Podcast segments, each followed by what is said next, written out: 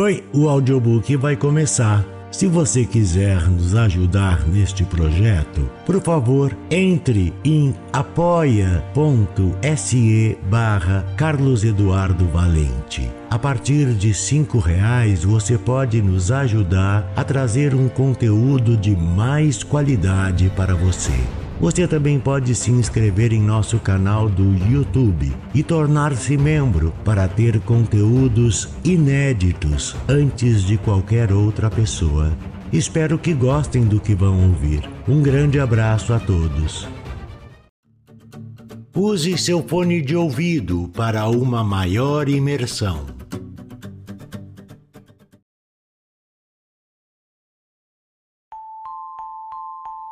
Antes de vocês ouvirem o episódio, é necessário algumas explicações. Esta é uma parceria entre três amigos podcasters: Márcio Coxa de Ferro, Celésio Cadillac Júnior e eu. Os podcasts são audiobooks, livros, contos, poemas e Estrada Sobrenatural, assim como o meu canal do YouTube. Ao mesmo tempo, tem a ver com as recompensas dadas aos apoiadores da minha campanha no Apoia-se. Márcio foi o primeiro apoiador da campanha pós-produção de qualidade e um grande incentivador para que eu criasse a mesma. Márcio é um caminhoneiro contador de causos com o seu estilo extremamente peculiar, maravilhosamente peculiar. Celésio é o editor de som da CCJ Produções que faz toda a diferença, trabalhando os áudios que o Márcio passa para ele e juntos fazem todo esse sucesso com o podcast Estrada Sobrenatural que vocês encontram em vários agregadores de podcasts, assim como o Spotify.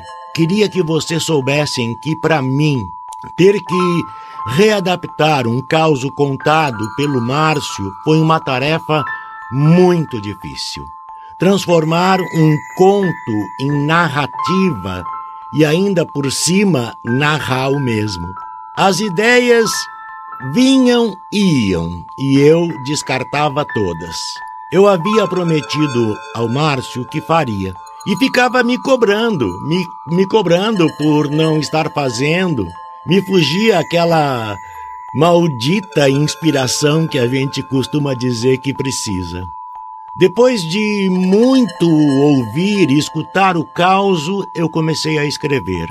Como tenho essa coisa de cinema, de vídeo, Queria algo que de repente pudesse servir como um argumento para um roteiro de, quem sabe, um curta-metragem, tipo aquelas histórias que o Zé do Caixão fazia em seu programa de televisão lá nos anos 60. Que tivesse terror, o sobrenatural, mas mesmo assim que tivesse algo de poético. Por isso, ao escrever, eu me imaginei como sendo um Márcio e vivenciando o que esse Márcio vivenciou, mas com algo mais, algo mais imagético, que mexesse com a imaginação do ouvinte.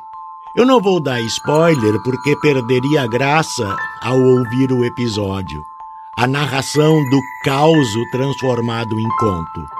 Como foi marcante, mesmo a vida tendo passado, queria que a experiência ficasse marcada de alguma forma na memória desse Márcio que eu me tornei, escrevendo e narrando o caos e convivendo com essa história em todos os dias da minha vida.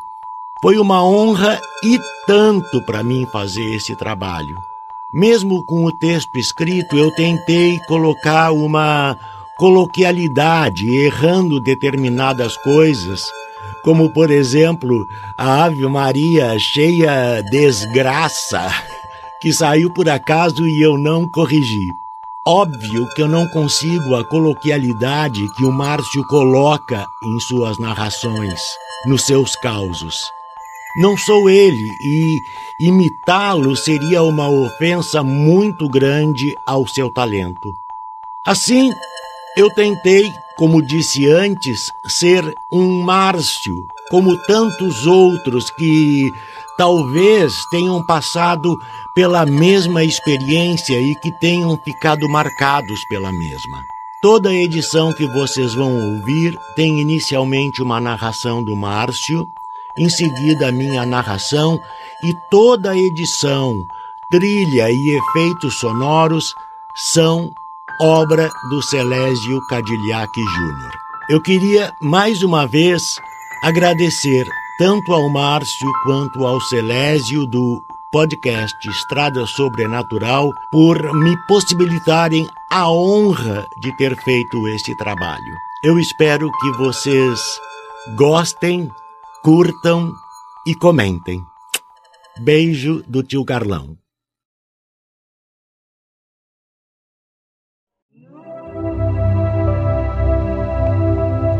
Este é para nós um episódio especial, o que deu origem ao nosso podcast. E para narrar este conto, ninguém melhor do que um dos nossos melhores amigos e apoiador. Contamos com toda a sua sensibilidade e confiamos na sua voz para dar vida e toda a importância que este conto tem para este projeto. Carlos Eduardo Valente, A Noiva Fantasma um conto original do podcast Estrada Sobrenatural.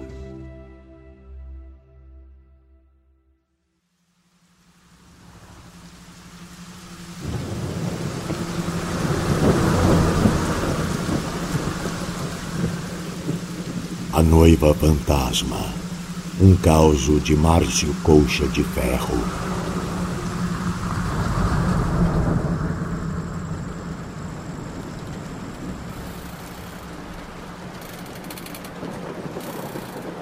Eu não sei muito bem como contar essa história. Até porque faz muito, muito, muito tempo.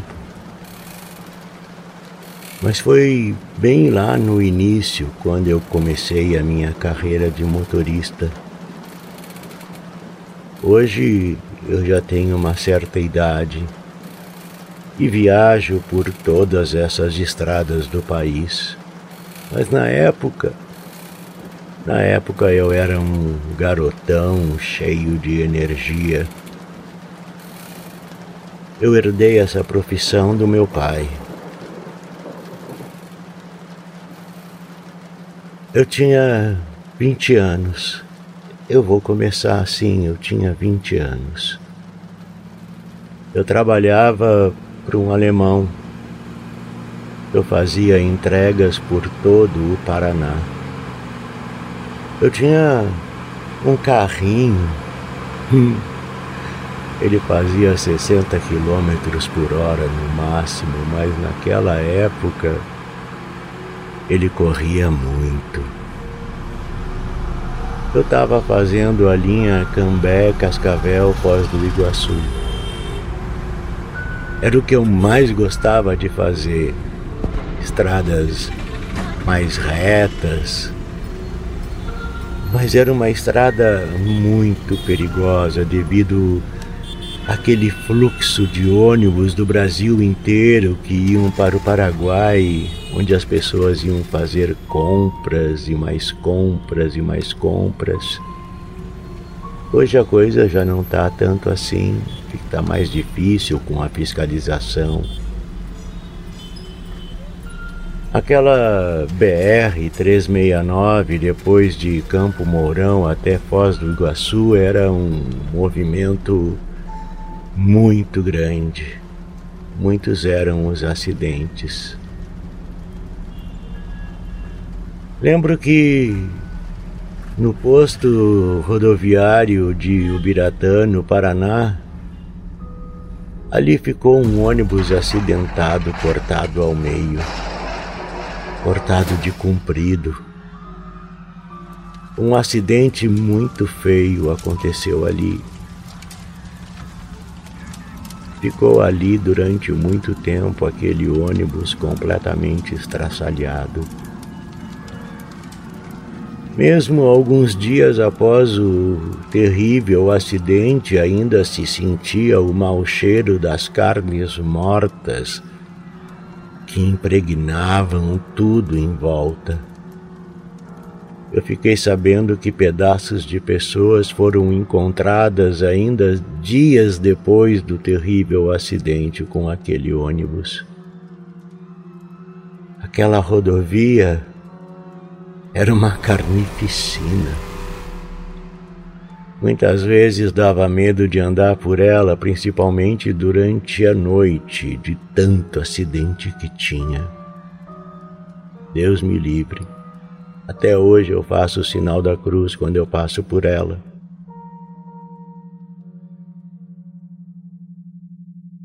O que aconteceu comigo foi que eu tinha terminado a minha entrega em Foz do Iguaçu e estava voltando embora para casa, com a possibilidade de mais outras entregas serem feitas pelo estado do Paraná. A noite estava chegando. É, Estava chegando a noite. O sol estava se pondo, mais ou menos ali pelas seis horas da tarde. O meu destino era chegar em Cascavel, onde eu gostava de parar, tomar um banho, jantar e depois seguir a viagem. Cheguei em Cascavel ali pelas oito horas da noite. Tomei um bom banho, jantei e segui viagem. Saí de lá umas nove e meia, dez horas da noite. Mas como eu disse, eu era um molecão novo, eu, eu, eu gostava de viajar a noite adentro. Só que havia começado a chover. Chovia muito. Mas eu não me importei. Eu queria mais era estar em casa no sábado, por isso segui viagem. A caminhonetinha, essa que fazia os 60 quilômetros por hora e eu achava que corria, corria, né? Tinha os faróis desalinhados. Um iluminava para cima e outro para os lados. A minha visão era boa. Hoje não, hoje eu preciso de três óculos. Preciso de um para perto, um para meia distância e outro para longe. Alcançava mesmo com a chuva, porque a minha visão era boa e a iluminação desencontrada dos faróis alcançava longe. Eu olhava para as minhas mãos no volante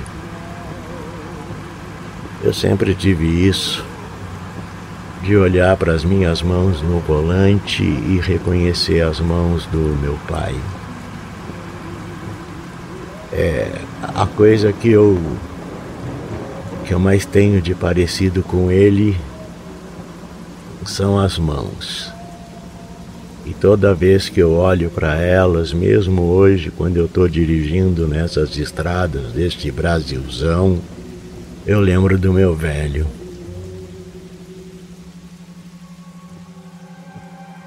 Mas voltando à história, quando eu estava chegando perto de Jurando, havia um posto recém-inaugurado. Eles atendiam bem, havia um café gostoso.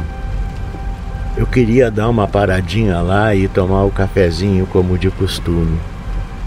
A chuva continuava caindo, estava forte. De repente, assim, do nada, eu eu comecei a enxergar bem à frente, no meio da chuva, um vulto branco no meio da estrada. Ué, um vulto branco. Eu cheguei a esfregar os olhos, mas Estava lá o vulto branco, lá no meio da chuva, lá na frente. Eu estava devagar por causa da chuva. Mesmo a noite tão escura, um vulto branco sempre se torna fácil de ver, mesmo estando longe. E eu seguindo minha viagem, esperando para parar no posto em breve.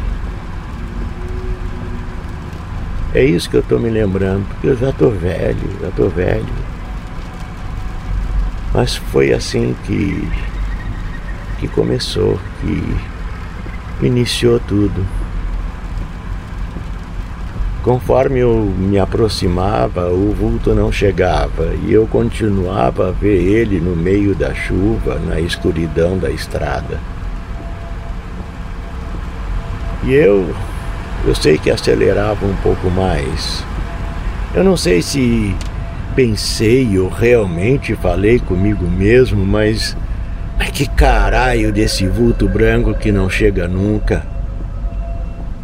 No mesmo instante em que pensei ou falei, eu nem sei mais. De repente, o vulto branco apareceu na janela do lado direito.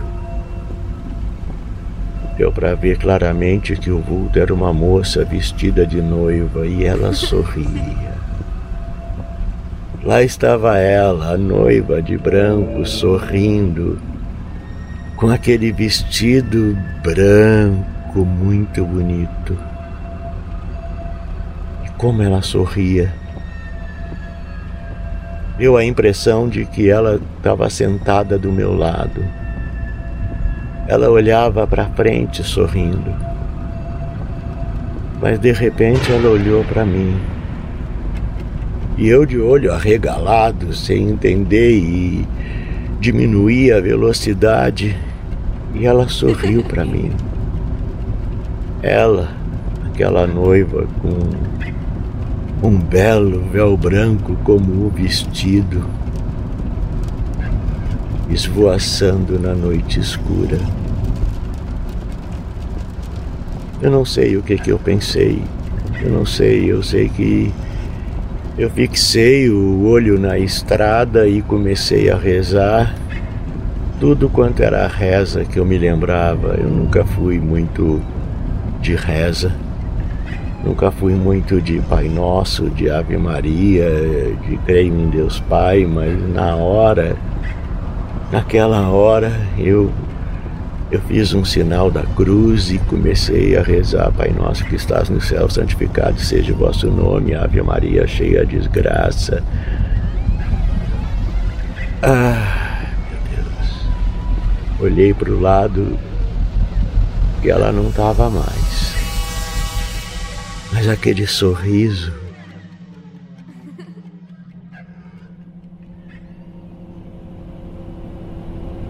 De repente, de repente, parecia que eu estava dentro do ônibus. Eu estava dentro daquele ônibus junto com ela. Era uma algazarra sem fim, tinha outras moças ali dentro com ela. E elas riam e falavam e diziam que o casamento ia ser muito legal, que o casamento ia ser bonito. E diziam para ela: veste o vestido, veste o vestido, a gente quer ver você com o vestido. E ela dizia: não, imagina, não, eu não vou fazer isso, vou ter que desmanchar o pacote.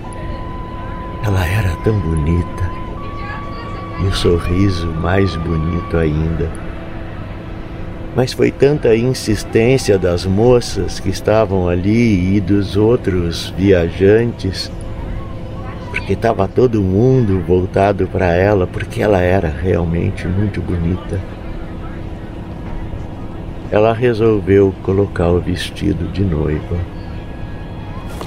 Ela pegou a caixa ali do alto onde se coloca as bagagens e e foi até o banheiro do ônibus.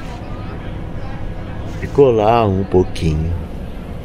Enquanto isso, as outras moças riam e se divertiam e ficavam imaginando como seria o vestido de noiva nela. A porta do banheiro abriu Estava todo mundo no corredor esperando ela.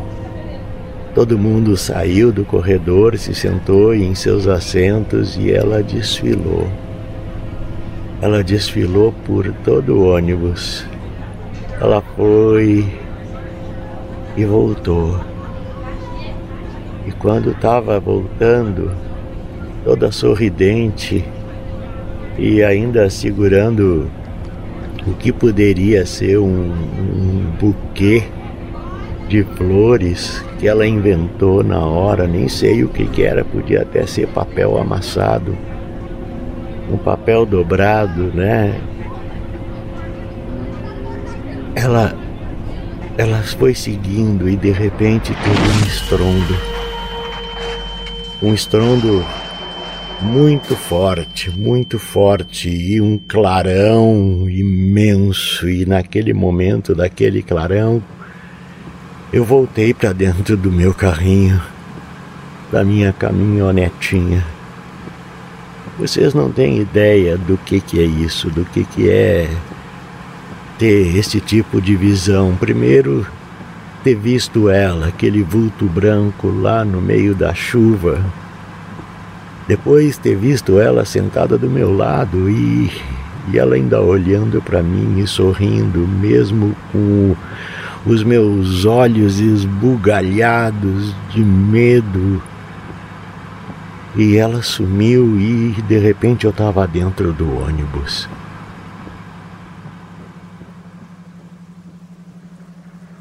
Eu sei que quando eu, eu me vi de outra vez dentro da caminhonetinha, logo em seguida eu vi o posto. Eu vi o posto e eu parei lá no posto a chuva continuava torrencialmente. Eu saí de dentro da caminhonete correndo, não querendo me molhar escapar da chuva, e entrei dentro do, do restaurante. O rapaz que estava lá, que atendia naquele horário, disse assim: Uai, o que, que você tem? Eu não conseguia falar. Eu não conseguia falar. Ele olhou para mim e disse assim: você quer um café, moço? Quer um café bem forte? Eu só respondi: Quero, quero um café, preciso de um café urgente. Ele voltou com o café enquanto eu tentava me secar de alguma forma. Eu continuava em pé tremendo. Ele chegou para mim e disse: Senta aí, moço, senta. Por que que você está tremendo desse jeito? Eu não conseguia responder. Eu não conseguia responder de jeito nenhum. Ele olhou para mim e disse: Eu já sei o que aconteceu. Eu olhei para ele estarrecido, assim, sabe? Sem saber o que dizer. Aí ele sentou na cadeira do lado e disse: Você viu a noiva, não foi? Mas como é que você sabe disso? Muita gente vê a noiva. Muita gente vê ela toda de branco, sorrindo. Muita gente vê ela, mas eu acho que nunca ninguém viu a noiva como você. Você deve de ter tido uma experiência e tanto, meu caro.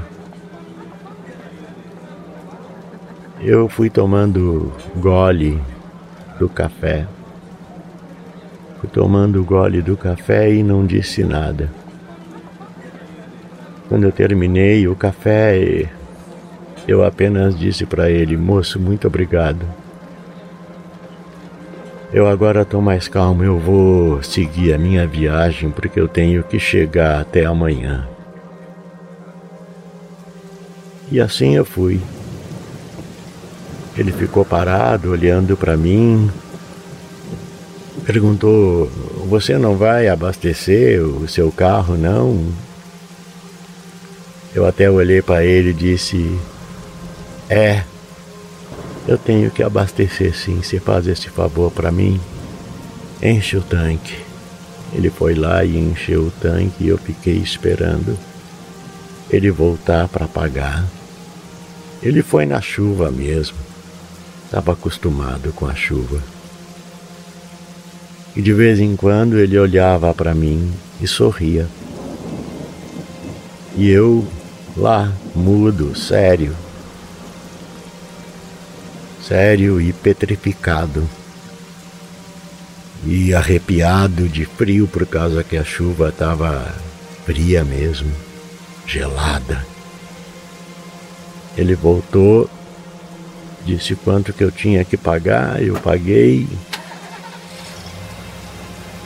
acenei com ele, com a mão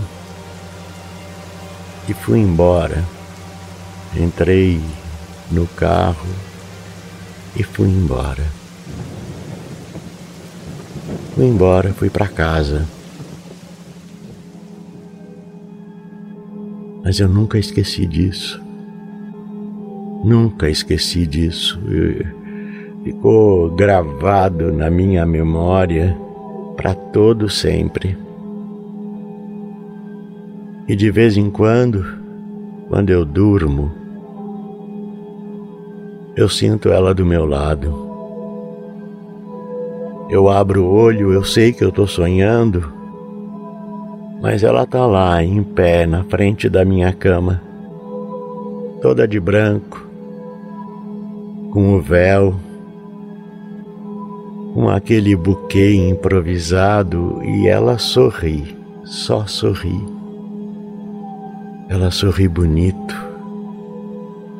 E eu me acalmo. Me acalmo e volto a dormir.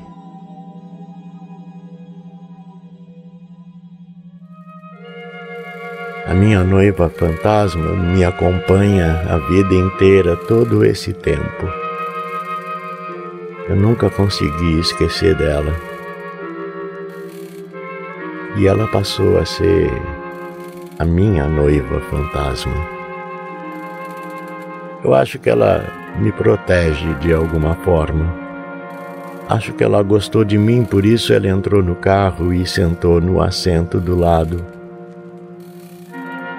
E ao mesmo tempo, quando ela olhou para mim e ela sorriu, eu acho que ela quis dizer: tudo vai dar certo na tua vida, como deu como dá. De alguma forma, a noiva fantasma me protege. A noiva fantasma me guia por essas estradas desse Brasil afora. Eu continuo, eu continuo vagueando por essas estradas, levando as minhas cargas levando as encomendas e pegando outras e voltando para casa. Muitas vezes eu imagino ela sentada junto comigo. Ela olha para mim, sorri, e hoje eu consigo sorrir para ela.